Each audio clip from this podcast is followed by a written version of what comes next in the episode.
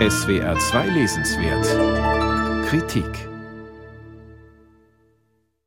Die Politik ist das Schicksal.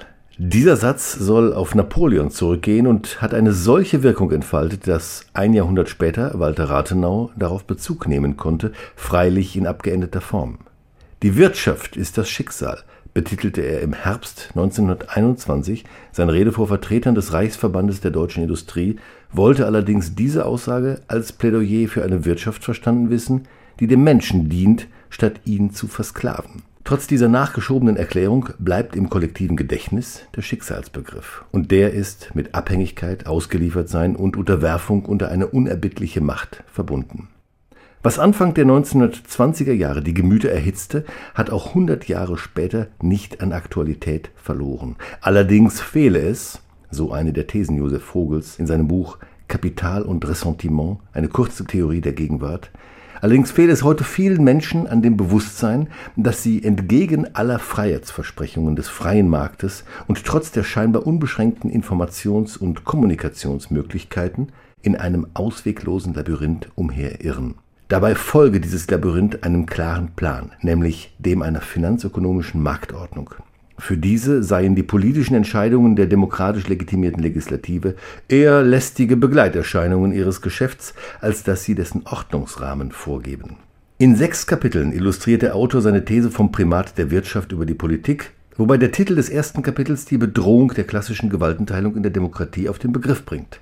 Neben, nein, über Legislative, Exekutive und Judikative, von Vogel sarkastisch als Dreifaltigkeit von legislativen, exekutiven und juridischen Regierungsgewalten bezeichnet, habe sich die monetative Gewalt etabliert, deren Aufgabe sei, den Übergang von einem regierungsgesteuerten zu einem marktgesteuerten Finanzsystem zu garantieren.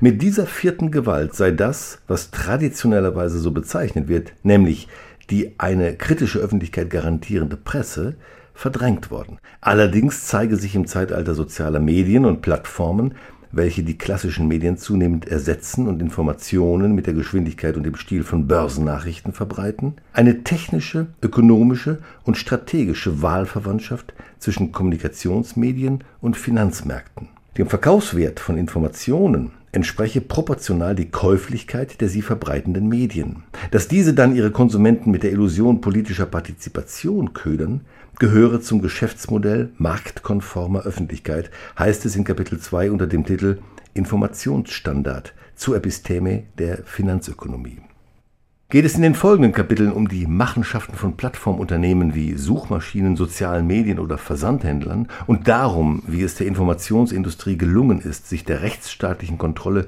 wegen einer zunehmenden Verflechtung von Geheimdiensten, Ministerien oder Gesundheitsbehörden mit ebensolchen Plattformunternehmen zu entziehen, kommt Vogel im sechsten und letzten Kapitel auf das im Titel angekündigte Thema des Ressentiments zu sprechen. Damit meint Vogel ausdrücklich nicht die von Nietzsche als Kultur der Selbstvergiftung geziehene christlich-jüdische Moral, sondern die Kombination von faktischer sozialer Ungleichheit und formalen Gleichheitsansprüchen. Der andere hat stets, was niemand besitzt. Jedes Haben bedeutet ein Nichthaben, jedes zu viel ein zu wenig und jeder Überfluss eine Entbehrung, heißt es bei Vogel.